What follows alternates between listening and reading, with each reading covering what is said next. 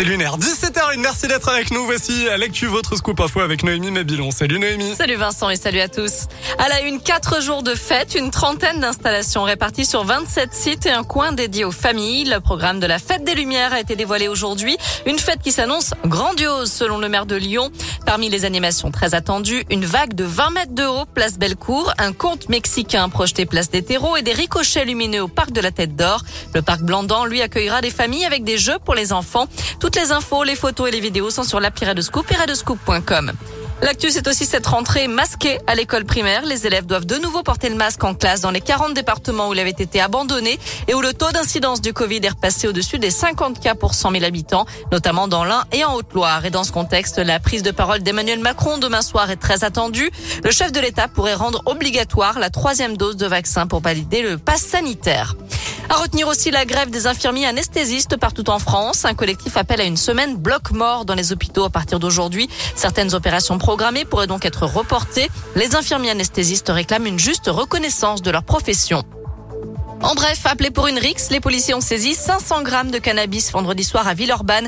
À leur arrivée, pas de bagarre, mais deux hommes en fuite, dont un qui a abandonné un sac contenant 400 grammes de résine de cannabis. 100 grammes ont également été trouvés dans son véhicule. L'autre avait 31 grammes d'herbe et 350 euros en espèces sur lui.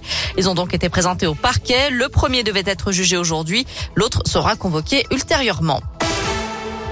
Dans le reste de l'actu, la piste terroriste envisagée après l'attaque d'un policier ce matin à Cannes. Par chance, les coups de couteau ont été amortis par son gilet pare-balles. Il n'a donc pas été blessé. L'assaillant, lui, a été grièvement touché par un tir de riposte des forces de l'ordre. D'après Gérald Darmanin, le ministre de l'Intérieur, il s'agit d'un ressortissant algérien en situation régulière qui n'était pas fiché pour radicalisation. Les évêques de France s'accordent pour l'indemnisation des victimes de violences sexuelles dans l'Église. Une instance nationale indépendante de reconnaissance et de réparation va être constituée pour examiner les demandes des victimes et pour alimenter le fonds d'indemnisation. Ils ont aussi décidé de vendre certains biens immobiliers de la conférence des évêques et des diocèses. D'après le rapport Sauvé, 330 000 personnes majeures auraient été victimes de violences de la part d'un homme d'église depuis 1950. Un premier débat entre les cinq candidats à l'investiture Les Républicains pour la prochaine élection présidentielle. Xavier Bertrand, Valérie Pécresse, Michel Barnier, Éric Ciotti et Philippe Juvin se retrouvent ce soir sur LCI à 20h45. Pour rappel, ce sont les militants qui feront leur choix lors du congrès du parti du 1er au 4 décembre.